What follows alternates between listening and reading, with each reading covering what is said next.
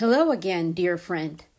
I am Lina Cuartas, and I want to welcome you to episode 7 of Victoria Amazonica's fourth season. Today, March 23rd of 2022, I will continue to celebrate the power of the human spirit and to honor the Amazon rainforest. The never ending wonders and spectacles of nature force me to delay the publication of this episode one day. Texas, where I live, was rocked by winds created by cold and strong, hot fronts dancing in a frenzy that sparked tornadoes, electric storms, and mayhem throughout our large state, and my power and Wi Fi became erratic. The storm ranges on, creating destruction in its path, and I respond with my delayed but timely message of the power of generosity of the multiplying power that is embodied by the human act of giving. This seventh episode of our fourth season is titled Open Hands and Hearts.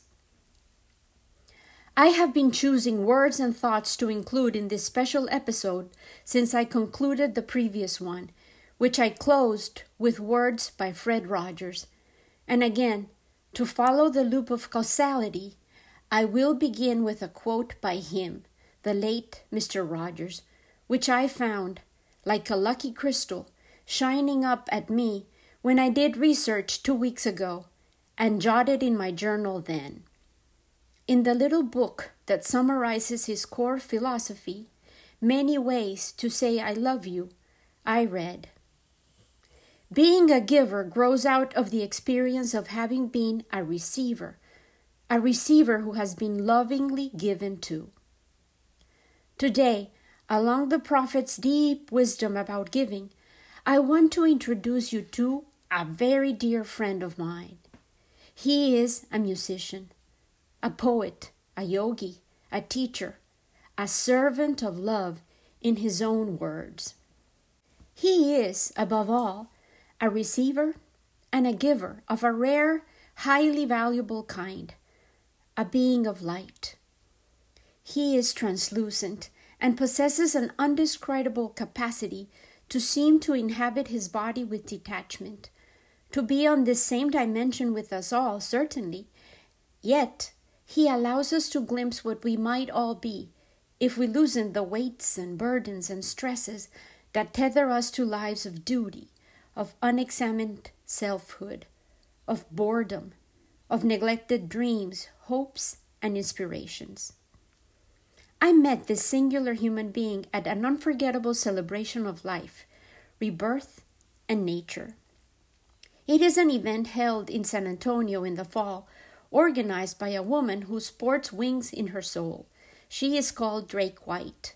It is called the Monarch Festival, and both my friend and I were attending in volunteer capacities, summoned by the Butterfly Garden Queen who owns a business in San Antonio called, appropriately, the Nectar Bar. Adam Tudor, my friend, was the master of ceremonies, and he certainly had the skills to play the part. He was impossible to miss due to his towering height and lanky build, his frazzled shiny blonde curls, and his chosen attire for such occasions a patchwork tailored jacket in which every color of the rainbow found a plaid, dotted, or embroidered representative piece of fabric. Adam also possesses a powerful, clear voice that leads the pandemonium with enthusiasm, and his friend Sammy, his saxophone, was always close by in case he had to pierce the racket with some anticipatory notes and mute the crowd. My family and I are trained docents. Our job was to tag monarch butterflies, and to teach young and old how to tag the monarchs themselves. The monarchs would be released and tracked in order to contribute to the count of the endangered delicate winged wonders. After all the public education components of our job were done, there was a festive parade which included local dance troupes and guests. Many of the children and participants were wearing colorful costumes, as well as wings, tails, ears, and antennae of countless sorts. Then we all danced along with the band, a lively ensemble of musicians which were gathered on the stage, surrounding our lively MC, who sang, introduced the performers, encouraged us all to participate in what truly felt like a butterfly carnival. Once we were free, I waved at the intriguing MC and I walked towards him purposefully and introduced myself. I told him, You are extraordinary. I know we will create magic together. I don't know exactly what we will collaborate on, but we will find out together. I handed him my business card. I hope you can come visit my home, the House of Love, where we can have fun and strategize. Adam's eyes shone with delight. He shook my hand, took the card, and put it in his pocket. He fumbled around in his bag and offered me a CD. Well, it's a thrill to meet you. My name is Adam Tudor, and I am a servant of love. I'd love to come visit and get to know you, Lena. And thus our friendship began. It turned out that we had more friends in common than we had suspected. We hosted full moon parties together, led workshops, learned along with children and adults in meditation, dance, self discovery, and fun, always with the presence of Adam's gifts of music and joy.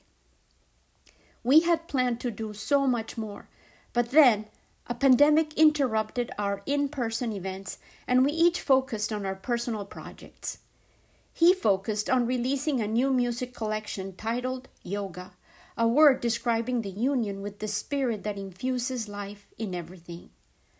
At the same time, his dedication to yoga, the practice, was growing, and his commitment to lead men in nature based journeys of self discovery and growth became a guiding principle in his work.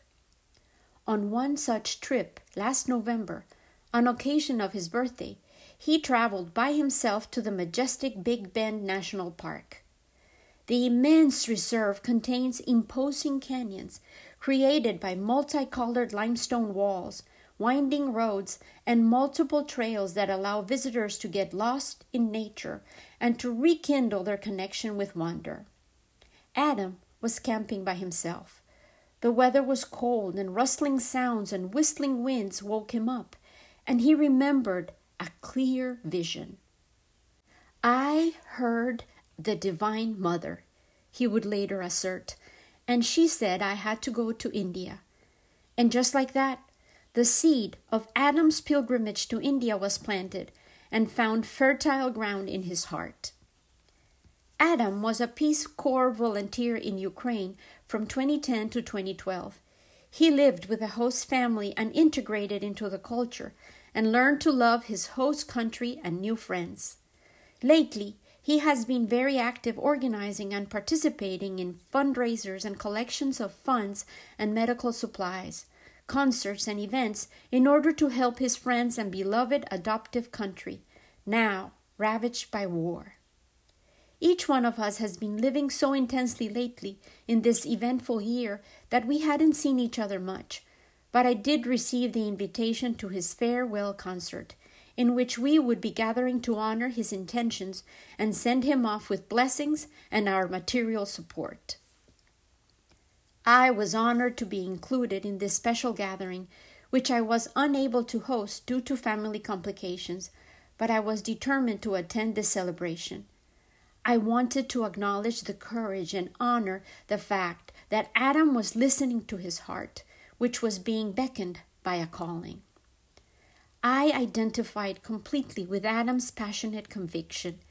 Life had summoned and he had answered. He was leaving behind comforts and certainties, the solid familiarity of routines, friends, family, and well worn paths in order to travel far away to a land he has never seen before, but which is tugging at his heartstrings. I felt exactly the same way in my early life. I heard the call of the Amazon rainforest, and I also responded and found my way to her tapestry of life. I am convinced that we each have to live the story that is unique to our own essence. Only then will we be able to tell it, to express what we knew we had to do. We will leave fear behind and traverse uncharted roads, meet fellow humans with unknown faces, follow the hints of our imagination, and inspire others by being authentic to ourselves. Another close friend of Adam's, Fa Winsborough, a Brazilian psychotherapist, had offered her house to host the gathering, and it was an impressive home, decorated with sumptuous sculptures and expressive, colorful art that seemed to imbue the space with a mystical energy. The home also emphasized the fact that Adam was walking away from all the comforts that are so familiar to us all in America a solid roof, abundant food, light, clean water, and safety. We all sat around Adam, in chairs some, others on cushions on the floor, laid out in a meditation circle. There were candles, and despite the gathering including a toddler, everyone seemed calm, joyful, and expectant. Adam sat at the head of the circle on his high yogi cushion and held a Tibetan bowl that, with its piercing, elongated tones, let us all become aware that we were entering a sacred space, a momentous occasion. Adam joked about having resented having to cross his very long legs as a child. Yet, adult Adam sat comfortably and joyfully. He breathed slowly, closed his eyes, and held his hands to his heart, as if letting us know that he was unlocking its doors to share the pulsating organ with us all. He told us of his vision in the Big Bend outing and his decision to, in fact, undergo this journey to the home that his soul was longing for India, an open ended journey that he would embark upon in two days. I had expected to hear other musicians and performances in his honor, but then it became clear to me that Adam was offering us all the gifts of his music, his stories, his focused attention and presence as his farewell. He played his saxophone and shared one of his vision inducing songs from Yoga, his latest music collection, and then he led us all in meditation. He took us, with his words, on a preview on his own journey over oceans, mountain ranges, deserts, and thousands of miles of human habitation to spread love, light, and He carefully guided us in expanding our presence and awareness together. Here's how we traveled. Follow along. You are my guest of honor. Sit comfortably and allow your body to be held solidly by the cushion or chair or the bare ground under you. You are safe. You are surrounded by love and friends. Allow your breath to be purposeful, elongating the inhale, filling your lungs, refreshing your every tissue, and then exhale, pushing the air out with intention. As you breathe in, whisper or say in your mind, I am love. As you exhale, say the words, I am light. Again, I am love. I am light. Allow this awareness to expand your vision. Realize how indeed we each are love and light. I am love. I am light. I am love. I am light. Let's fill this shared space we are held within with love and with light. Now let's allow that love and light to permeate the neighborhood that surrounds us. Observe it, how it flows, how it covers every crevice, every opening. Let love and light float beyond and start crossing highways, bridges, overpasses, and diffuse all over the city, wherever you are, hovering like a growing storm, like the one that shook us recently. Then allow it to spread even further. We can envelop the whole continent in love and light. And then move on to a vision of the whole planet, all of Earth, a bluish sphere shining in space, held by our love and our light, the love and the light. They know what they have to do relieve pain, inspire, heal, transcend.